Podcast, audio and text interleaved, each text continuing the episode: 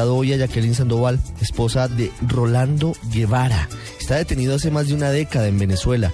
Jacqueline Sandoval además es directora ejecutiva de la Fundación para el Debido Proceso y nos atiende a esta hora desde Venezuela. Doña Jacqueline, buenas tardes. Buenas tardes, Ricardo, ¿cómo estás? Doña Jacqueline, su esposo lleva detenido 12 años. ¿Cuál es la situación de él el día de hoy? Mira, estamos, por supuesto, este, tratando pues que se respete lo que se ha violado profundamente en su en su caso, como es el debido proceso y por supuesto ya este el hecho de que desde hace tres años se le diagnosticó una las arterias calcificadas y estamos a la espera de un cateterismo que nunca llega, ¿no? Siempre de alguna forma es ordenada como que por, por, por, hacer un trámite de diligencia porque no pone atención a lo que es la ejecución realmente de, de, esa, de esas decisiones por parte del tribunal, pero lamentablemente pues estamos en eso, a la espera de que el SEBIN, como es la policía política del país, es donde están ellos, de ya van a cumplir 11 años ahora el 23 de noviembre, y no hay forma ni manera pues de que lo trasladen. ¿Su esposo está en el SEBIN? ¿Esto queda en Plaza Venezuela? No, en el helicoide. Sí, el SEBIN tiene dos, aquí por lo menos en Caracas, dos sedes principales, como sería el helicoide, que es donde está la Dirección de Investigación Estratégica, y la, la Dirección General, que está precisamente en Plaza Venezuela, donde está la llamada tumba, que es donde están una parte también de los presos políticos venezolanos. ¿Cuál es la situación legal hoy de su esposo Rolando Guerrero? Guevara, ¿él ya fue condenado? Fue condenado a 27 años, 9 meses.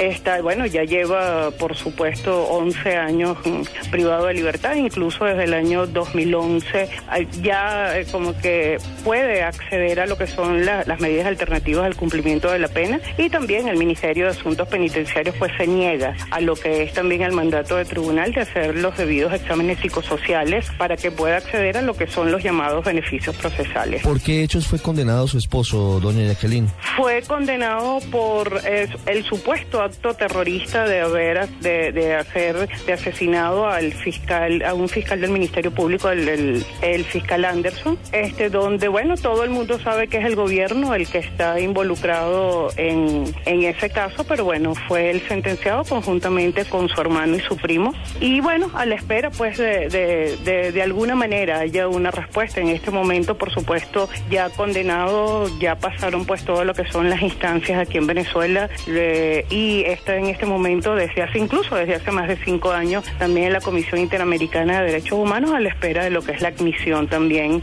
en esa instancia internacional. ¿Por qué considera usted que su esposo es un preso político? Si está condenado por, pues digamos, un, un hecho que obviamente señala él y señala usted, no tuvo nada que ver con el homicidio del fiscal Danilo Anderson, pero la justicia venezolana lo condena por un hecho delictivo que no tendría nada que ver con asuntos políticos. Mira, inicialmente, este, precisamente los Guevara eran nombrados en todos los casos emblemáticos de aquí, de, Venezuela, que tenían que ver realmente en contra del gobierno, ¿no? Este, por supuesto, eh, fue un, es un fraude procesal ese caso, donde incluso los mismos uno de los fiscales del Ministerio Público señaló, pues, que se trataba de un fraude, que realmente ellos no eran responsables, que había sido incluso una orden por parte del fiscal general de la época. Este, tenemos dos, dos testigos comprados que señalan que a ellos pues se les dijo lo que tenía que decir. De hecho, este fue ordenada pues esa detención y declarado como que enemigos en ese momento del presidente Chávez. Y bueno, por supuesto fue, fue condenas anticipadas como todas las que hemos tenido nosotros aquí con los casos políticos. Y nosotros, bueno, siempre desde Fundepro hemos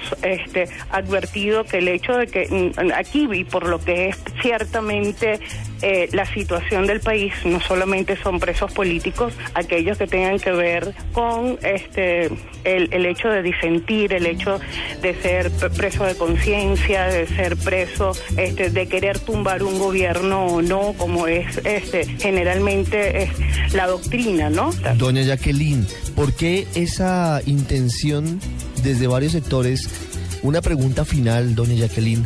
La situación hoy específicamente de su esposo, de Rolando Guevara, en materia de salud y la falta de atención, ¿en qué consiste? Nos había hablado usted de arterias calcificadas. ¿Eso desde cuándo lo padece y cuál es eh, la demora en brindarle atención médica? Mira, él desde hace cinco años pues viene este, padeciendo pues de, lo que es hernias discales, ¿no? Y eh, siempre ha sufrido de lo que es hipertensión. A través, por supuesto, de, de, esto, del tratamiento, no le estaba dando resultado el tratamiento de la tensión, fue llevado al hospital militar, que es el único organismo pues público de salud a los que el gobierno de, permite que los presos políticos vayan en, el momento en que lo pueda decidir un tribunal.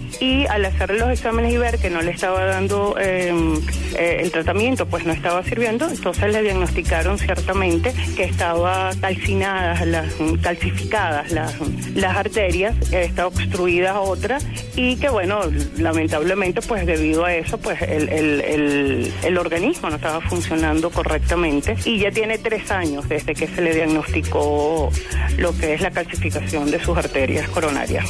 Doña Jacqueline Sandoval, muchas gracias por habernos contado el drama de su familia y a través de ello ilustrar lo que pasa hoy con los presos políticos en Venezuela. Es usted muy amable. No, muchas gracias a ustedes y por estar pendiente, por supuesto, de todos estos casos. No solamente, por supuesto, es el de, el de Rolando, tenemos 90 presos políticos aquí en el país, 91 con Rosales, como bien lo mencionaste, a la espera, por supuesto, de ver cuál es la respuesta y de los cuales no solamente Rolando, tenemos, por supuesto, 18 presos políticos también con de salud que no reciben ninguna respuesta inmediata y ese es precisamente el problema, ¿no? Que tú vas dejando y dejando pasar el tiempo y entonces lo que pudo hacer a lo mejor en un momento determinado pudo haberse evitado, entonces las consecuencias son mayores a futuro.